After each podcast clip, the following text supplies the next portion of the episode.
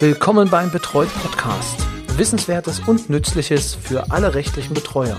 Von und mit Rechtsanwalt Roy Kreuzer.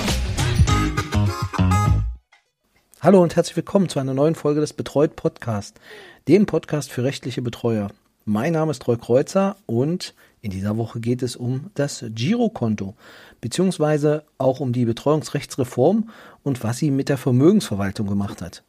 Da möchte ich Sie wirklich nur in einem ganz kurzen Durchflug auf zwei Normen aufmerksam machen, die in Zukunft größte Relevanz haben werden. Und zwar ist das zum einen der 1849 BGB, aber drei Normen davor gibt es, wird es schon interessant, und zwar der 1846. Den schauen wir uns auch als erstes an. 1846 hat jetzt nämlich eine Anzeigepflicht bei der Geld- und Vermögensverwaltung. Und allein das Lesen bildet an der Stelle schon, weil es nämlich ganz klar macht, der Betreuer, so sagt es Absatz 1, hat dem Betreuungsgericht unverzüglich anzuzeigen, wenn er erstens ein Girokonto für den Betreuten eröffnet. Das heißt, das einfache Hingehen und äh, der Eröffnung der Konten, wie es in der Vergangenheit äh, der Fall war, ist so nicht mehr möglich, sondern muss jetzt einfach auch angezeigt werden. Das äh, ist jedenfalls für mich neu und bedeutet natürlich dann auch ähm, vermehrtes Aufpassen. Also ich habe es in der Vergangenheit schon öfter erlebt, dass dann das Gericht nachgefragt hat, seit wann gibt es denn dieses Konto? Weisen Sie bitte nach, dass dieses Konto jetzt äh, in dem Zeitraum eröffnet wurde.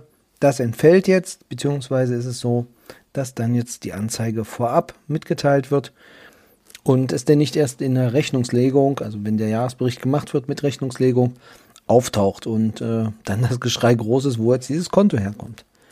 Aus dem Gesetzestext entnehme ich jedenfalls, dass der Betreuer dem, das, dem Gericht das nur unverzüglich anzuzeigen hat, wenn er ein Girokonto eröffnet. Das heißt, wenn das der Betreute selbst macht, dann wäre es nicht anzeigepflichtig. Das heißt, wenn Sie jemanden haben ohne Einwilligungsvorbehalt und Sie wollen es nicht zwingend dem Gericht mitteilen, gehen Sie mit dem hin und lassen Sie ihn unterschreiben, weil dann eröffnet er es ja.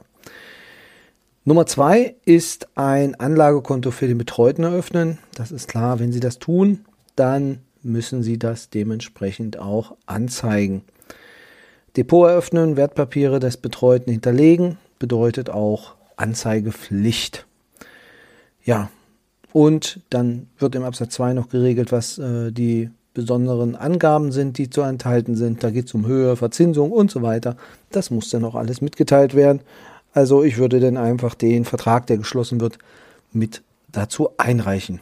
Das ist der 1846 Anzeigepflicht des Girokontos. Das sollte einfach Ihnen nur äh, im Kopf hängen geblieben sein.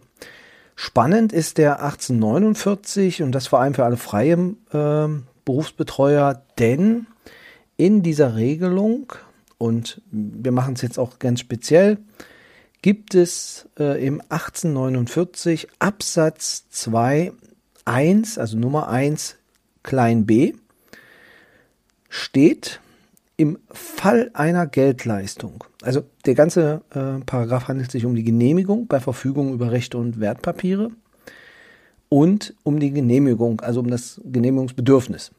Ähm, der Betreuer bedarf bei gewissen Geldangelegenheiten der Genehmigung.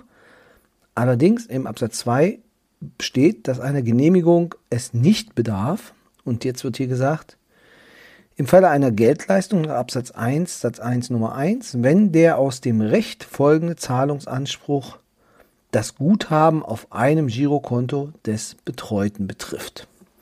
Das bedeutet im Klartext,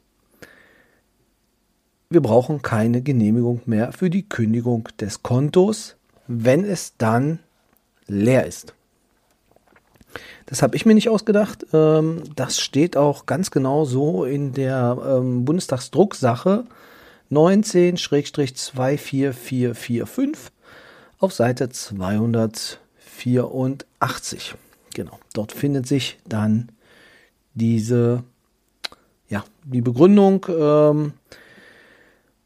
Und dort heißt es, Buchstabe B entspricht, abgesehen von der Erweiterung auf alle Verfügungen, inhaltlich 1813 Absatz 1 des äh, alten Falls, also BGB alte Fassung, Über das Guthaben auf dem Girokonto soll der Betreuer genehmigungsfrei verfügen können. Die Kündigung des Girovertrags ist ebenfalls genehmigungsfrei, da diese Verfügung, wenn das Guthaben bereits ausgezahlt ist, nicht mehr auf eine Geldleistung oder andernfalls auf eine genehmigungsbefreite Geldleistung gerichtet ist.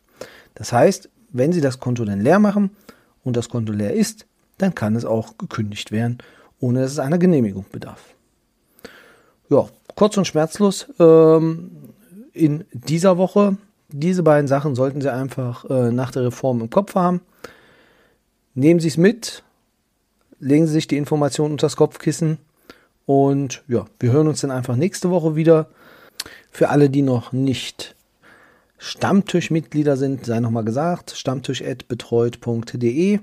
Einfach eine kurze Nachricht an mich und äh, dann werden Sie in den Verteiler aufgenommen. Wir werden immer mehr, das ist schön, das freut mich, äh, dass das Interesse da so groß ist. Und äh, ja, nächster Stammtisch 16.02. Aber vorher gibt es noch nächste Woche auf jeden Fall die nächste Folge des Podcasts. Dann lassen Sie es gut gehen. Ich grüße Sie herzlich. Bis zum nächsten Mal. Tschüss.